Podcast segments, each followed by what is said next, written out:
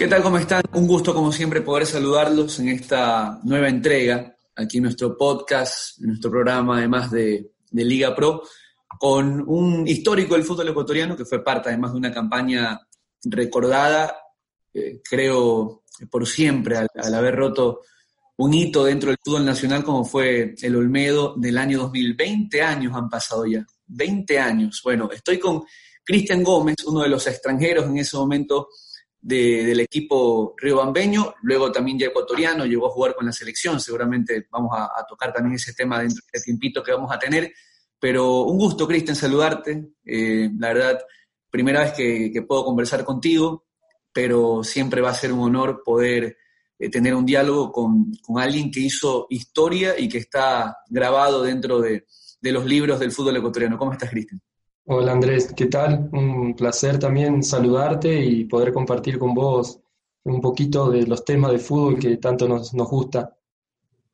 Bueno, ¿este en cuenta lo de los 20 años? O sea, ¿estás muy pendiente esto de las fechas y, lo que se logró con Olmedo? Sí, sí, sí, realmente eh, es algo que está vigente todavía. Eh, Olmedo no, no ha vuelto por ahí a tener esos años eh, que marcaron la historia en el fútbol ecuatoriano. Eh, realmente eh, es algo inolvidable eh, y que, como te digo, está presente todavía en muchas personas, en periodistas, en hinchas, en, nosotros mismos que fuimos partícipes en ese entonces y la verdad que, es algo que para recordar y, y, ojalá siga vigente porque es algo hermoso, sinceramente. hablamos de una época donde había en ese momento todavía cuatro cupos de extranjeros y a dónde voy, en que era muy complicado pegarle a los cuatro, ¿no? Generalmente hay un equipo que le pegaba a uno, ¿no? Uno terminaba siendo la gran estrella, o dos, pero acá eh, el arquitecto Granizo, en ese momento presidente del Olmedo, tenía fama de, traer a extranjeros y que por lo menos de los cuatro, tres terminaban eh, pegando. Ese año eh, entre Pacheco, entre Marcelo Fleitas y, tú, sobre todo, termina de cuatro pegándole a tres. Me acuerdo también que estaba Claudio López, pero no terminó, no terminó bueno, eh, no el piojo, sino un homónimo. Eh, López terminó siendo un jugador que estaba en el equipo más utilitario, no terminó siendo figura como ustedes tres. Pero ahí eh, el fútbol necesita también esa dosis de suerte o, o es conocimiento y sapiencia que tuvo el arquitecto Granizo para pegarle eh, de, los 4 a 3 para que sean claves en ese título? Hay algo que te lo tengo que, remarcar, digamos, y para que la gente sepa, y yo sé que mucha gente también eh, tiene conocimiento acerca de esto. El arquitecto era uno de los que se iba y viajaba a, la Argentina, que en ese caso era, éramos, la mayoría éramos argentinos, los extranjeros, pero él siempre viajaba a ver los jugadores, eh, personalmente a los partidos allá de Nacional B, de Primera B.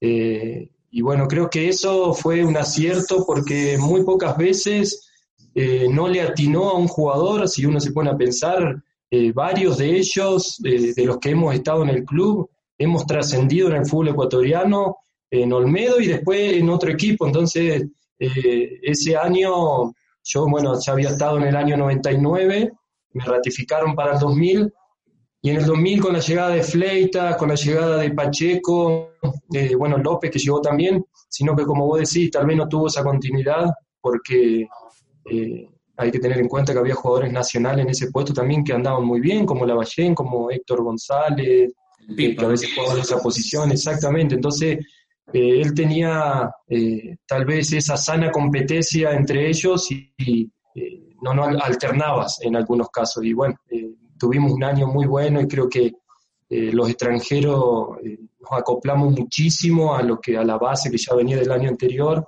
o de años anteriores, porque algunos jugadores ya venían de dos o tres años en Olmedo y eso nos dio fuerza para, tener un gran campeonato. ¿Cuál fue el, fuerte de Olmedo ese año? Más allá de que siempre remarcan los exjugadores la, la unión grupal, la convivencia, eh, pero ¿por qué se hace tan difícil ir a jugar a, a Rebamba que de por sí ya siempre se remarca la cancha no es buena, el clima también es complicado? Sí, complicado. ¿Dónde, dónde, ¿Dónde estuvo la fuerza de ese año? Sí, yo más que enmarcar todo lo que vos acabas de nombrar, que eso seguramente lo han dicho muchos y, es de destacarlo, eh, te voy a, lo más interno, como fue, hoy como entrenador te lo digo, eh, éramos un equipo que nos defendíamos muy bien y nos defendíamos todo, no eran cuatro defensas nomás lo que defendíamos, éramos todos, si uno se pone a ver, muy pocos partidos nosotros ganábamos por goleada, a veces 1 a 0, 2 a 0, 2 a 1, eh, entonces siento que éramos efectivos porque tuvimos una hermosa efectividad, no solo los delanteros metíamos goles y eso me parece que es algo destacar también, cuando un equipo es completo, eh, por lo general todos meten goles, no solo los delanteros.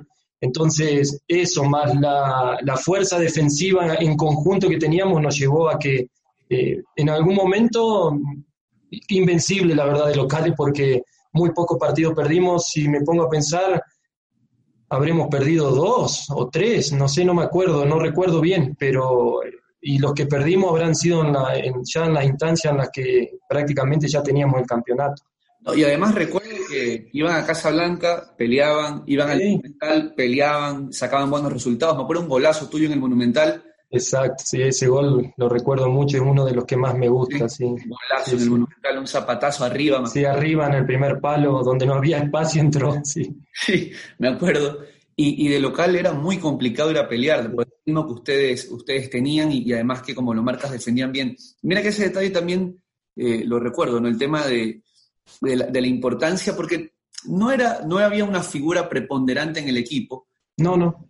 Pero, por ejemplo, Corozo importantísimo desde el arco y luego hay muchos jugadores utilitarios que marcaban goles, como dices, no eran un solo jugador. Entonces, Fleitas marcaba, Carlos Javier Caicedo, en tal vez en menor proporción, pero hablando de goles.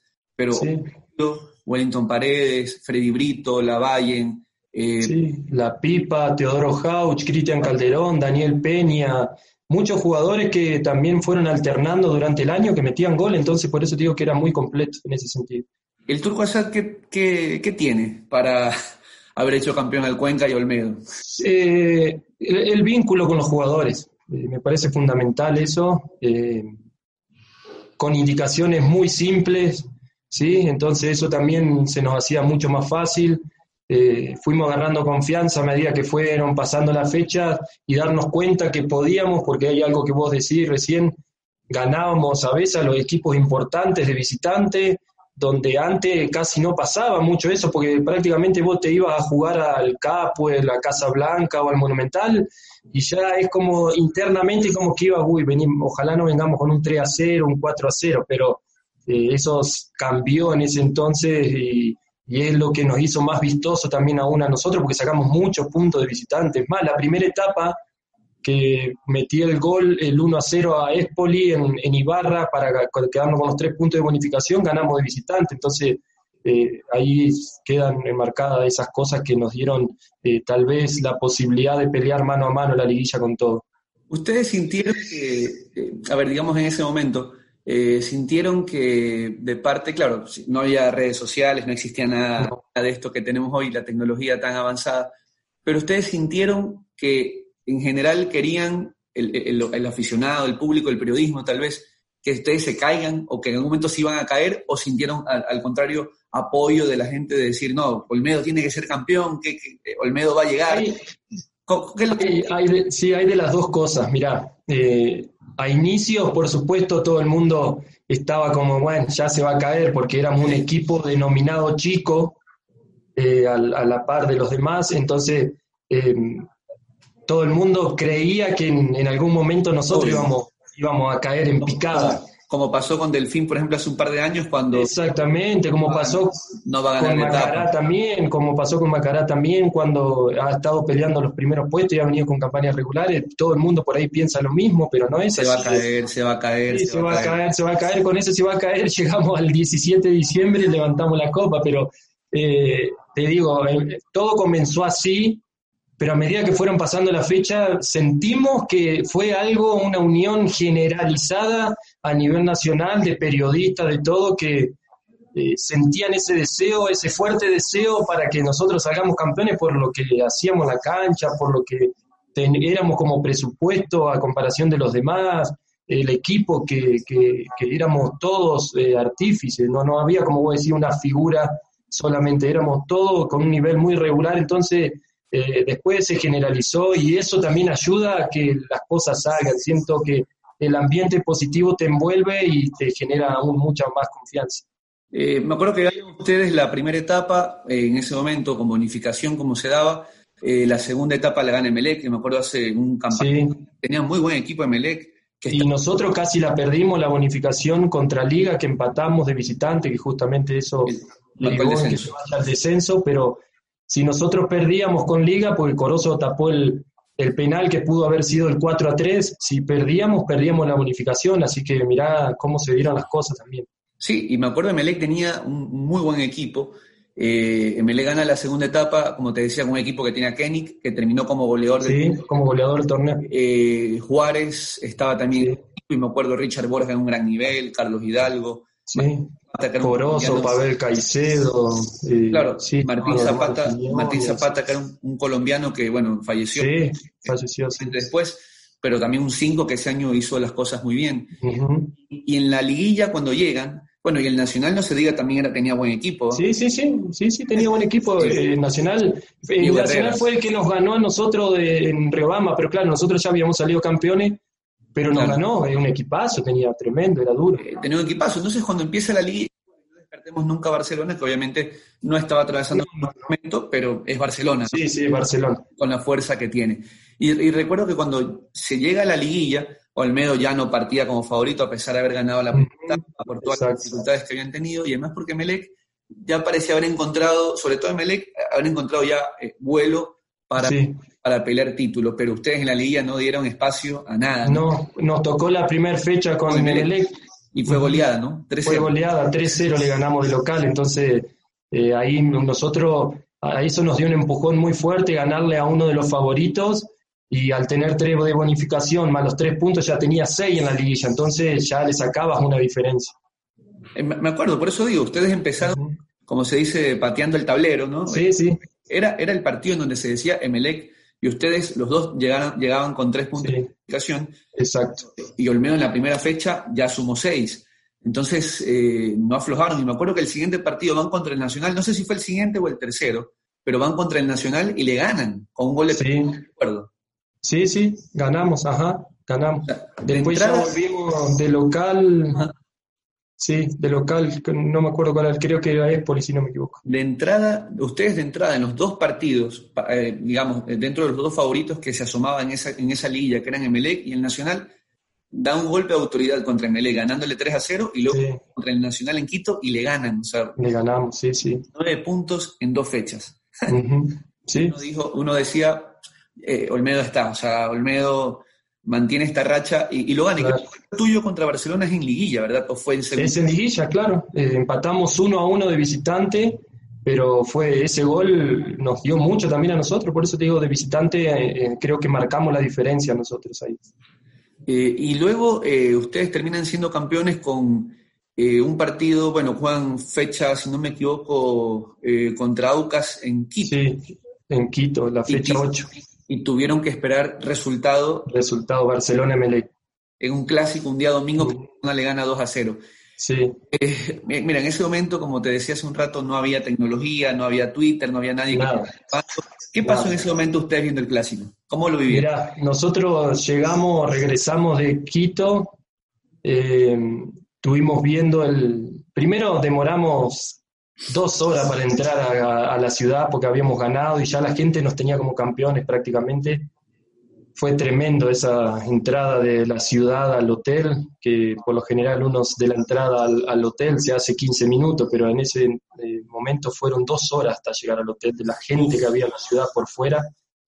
Em, y nos fuimos a ver el partido. Veníamos escuchando el partido en el viaje, pero terminamos de verlo en, en, el hotel, donde ahí los únicos registros que tenemos, que todavía tengo guardado, estuve viendo eh, hace muy poco fotos que le sacamos al televisor, que ponían Olmedo campeón y de fondo el partido eh, eh, en Barcelona de MLA. Pero ahí no, ahí fue algo, una algarabía terrible y no sabe, para nosotros fue algo inesperado, inesperado. Fue ahí empezó, sinceramente, una alegría que, que la vivimos durante dos, tres semanas, sincero. Eh, no, no te puedo mentir porque era algo muy, que, estaba envuelta mucha gente y la ciudad más que todo.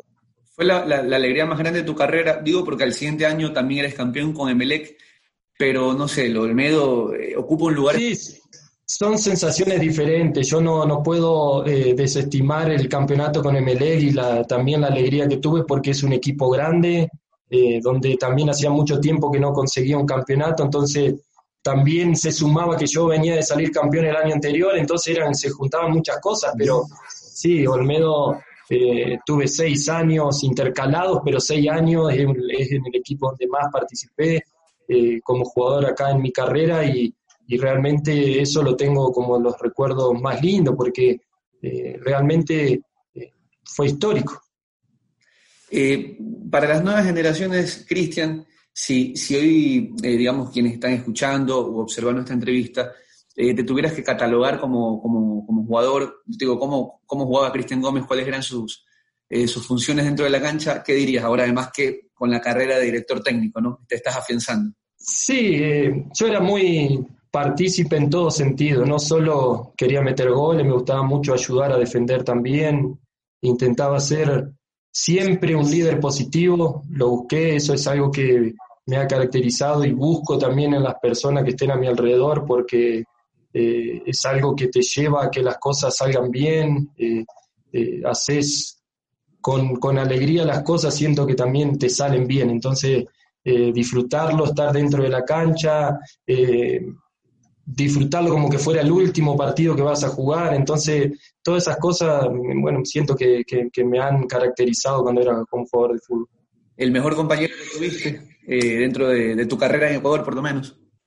Sí, compañero, mira, tuve afinidad y tengo afinidad con muchos, hasta el momento tengo contactos también, eh, pero claro, de Cristian Botero también hemos sido muy amigos con él eh, durante mucho tiempo, pero el fútbol me ha dado amigos que, que realmente los considero y me consideran, y así como Robinson Sánchez, que estuvo en Olmedo conmigo, Pablo Saucedo en, en Manta, Maximiliano Bebacua también en Manta, tuvimos juntos. Bueno, hoy como entrenador también tuve la, suerte de conocer gente que, también eh, hemos llegado a tener un vínculo, como Nicolás Mascalister que está en Liga, o Fabián Moncayo que están ahí también. Entonces, bueno, gente que, realmente uno eh, tiene aprecio y sabes que contás con ellos también en este tema del fútbol. ¿Y el técnico que te marcó en, en estos años de carrera como futbolista? digamos, eh, en, el, altar. Sí, el que no me no, no jamás olvidaré y que en paz descanse, Dragan Miranovic. Para mí fue eh, un gran entrenador, aparte de gran entrenador, un ser humano extraordinario.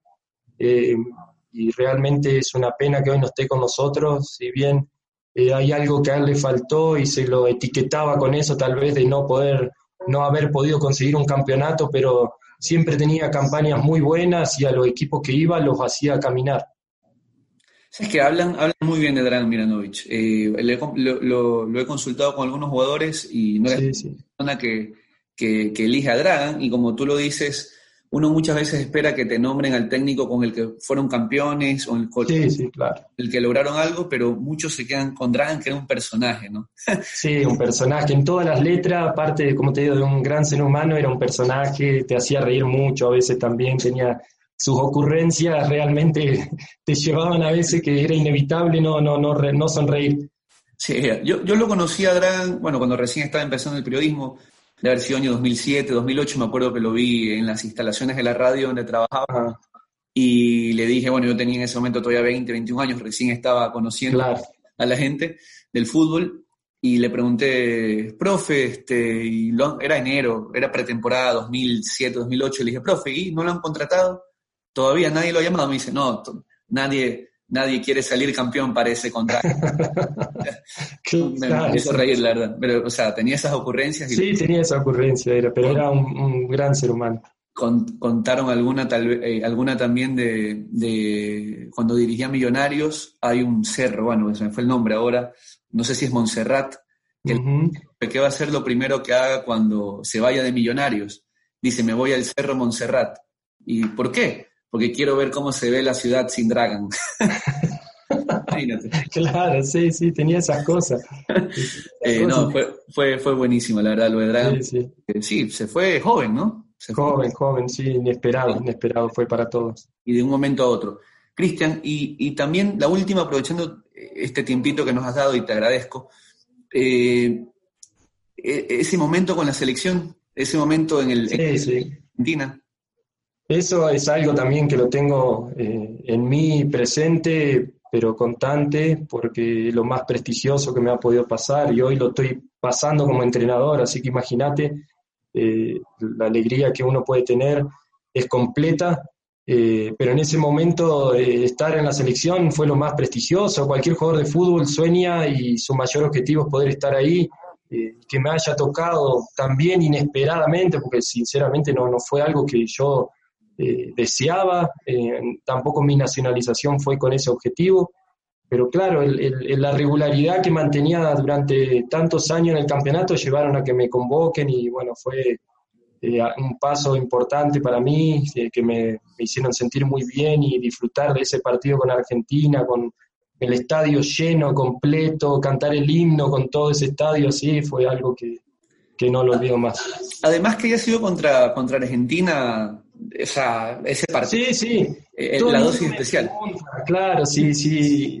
Qué, qué sentimiento pude haber tenido en ese momento, pero sí, eran sensaciones normales de que, claro, uno nació en Argentina, pero te puedo asegurar que estaba muy metido de lleno en ganar ese partido, tenía muchas ganas, estaba feliz de estar en la selección, tuve la posibilidad de jugar ese partido, entonces eh, no, no se me cruzó más que eh, disfrutarlo y, cuando metimos los goles, gritarlo a, pulmón. Es así. Es que, es que, puede, digamos, esto es algo que, que sí realmente eh, lo sienten pocas personas en el mundo, porque no todos los días alguien tiene la oportunidad, digamos, en un partido de fútbol, además a, esa, digamos, a ese nivel, ¿no? De eliminatorias al Mundial, de jugar contra el país en el que naciste. Entonces, digamos, en Ecuador me encontraré contigo y tal vez si haga una llamada argentina con Elizaga, por ejemplo, que te acuerdas, le atajó el, el, penal. Y habría que pensar eh, en, ese, en esa sensación, que no la voy a encontrar eh, a la redonda. Eh, ¿Realmente se puede disfrutar, como tú lo dices, eso? Sí, sí, sí. con los argentinos que son tan arraigados con su selección. Claro, no, no, por supuesto, no, no, yo lo disfruté al máximo, como te digo, toda mi carrera futbolística la hice acá, eh, muy poco hice en Argentina, entonces eh, imagínate que yo estoy acá desde el 99, eh, esos años que, que inicié mi, carrera de fútbol acá, desde en Olmedo hasta llegar a mi paso por la selección, ya tenía bastantes años en el fútbol y ya mi idea era quedarme acá en el país, entonces eh, lo disfruté, lo disfruté al máximo, no, nunca en ningún momento se me cruzó por la cabeza, uy, si le tengo que meter un gol a Argentina, no, para nada, al contrario, sé que había mucha gente pendiente allá, amigos, familia, todo, y que estaban apoyando mi paso por la selección, así que aún más todavía. Cristian, y la última, ¿te quedó algo pendiente, un sueño como futbolista de, poder cumplir? Sí, sí, eh, a ver, poder participar o haber eh, podido estar en la lista del Mundial. Lamentablemente, eh, después de que tuve mi paso por eliminatoria, al regresar a mi club, eh, que bueno, me voy a Cuenca, ese año ya voy a Cuenca y me rompí los ligamentos cruzados. Entonces, siento que tal vez pude haber tenido regularidad y pude haber estado convocado, uno nunca sabe, ¿no? Pero eso creo que es algo que me, me hubiera encantado cumplir, pero bueno, lo voy a cumplir como entrenador. Ah, buenísimo, ojalá. Cristian, un abrazo y muchísimas gracias. Eh, la verdad que es un honor, como digo, haber conversado contigo, recordar los 20 años de, del Olmedo campeón y, tú que fuiste además uno de los protagonistas del fútbol ecuatoriano, como decimos en estos últimos años, y bueno, deseándote suerte, éxito, además eh, en esta nueva faceta como, como entrenador y ojalá que puedas cumplir el, sueño, que bueno, ojalá sea con el gusto de nuestra selección y que podamos llegar a un nuevo mundial. Un abrazo, Cristian.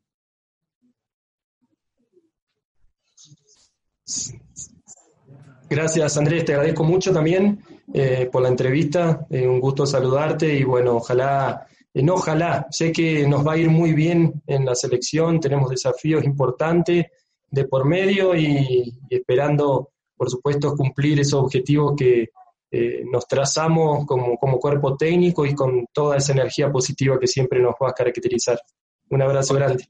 Un abrazo, Cristian. Aquí estuvo Cristian Gómez, campeón con el Olmedo en el año 2000, histórico además también, eh, título con Emelec, selección nacional, con carrera en varios clubes del fútbol ecuatoriano. Será hasta la próxima en esta entrega aquí de nuestros programas especiales de Liga. Un abrazo, chao.